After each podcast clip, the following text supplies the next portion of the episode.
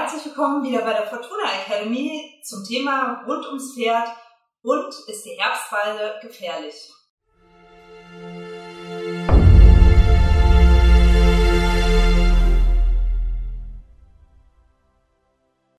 Ja, oftmals ist ja die Frage beim Anweiden, wie gefährlich ist das Anweiden oder wie lasse ich anweiden? Wie weide ich sozusagen ab, beziehungsweise was ist gefährlich an der Herbstweide?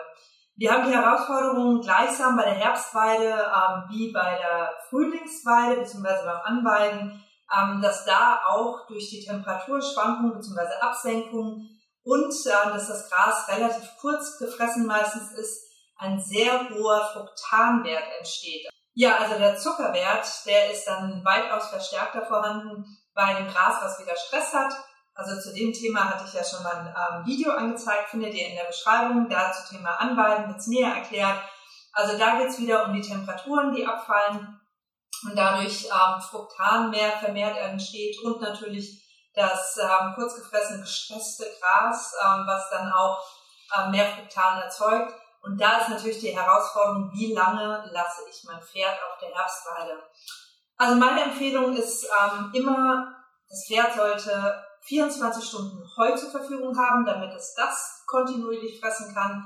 Und ab dem Zeitpunkt, wo Bodenfrost entsteht, beziehungsweise die Temperaturen so absinken, dass Bodenfrost entstehen könnte, sollte ein Pferd besonders bei Stoffwechselherausforderungen, bereits schon vorhandenen äh, Rehe oder äh, also Cushing gehört ja noch dazu, dann äh, Pferde, die so ein bisschen moppelig sind, Ponys und so weiter, die dazu neigen, ähm, eher anzusetzen. Das ist ja wie bei uns Menschen. Ähm, manche neigen mehr dazu, manche weniger.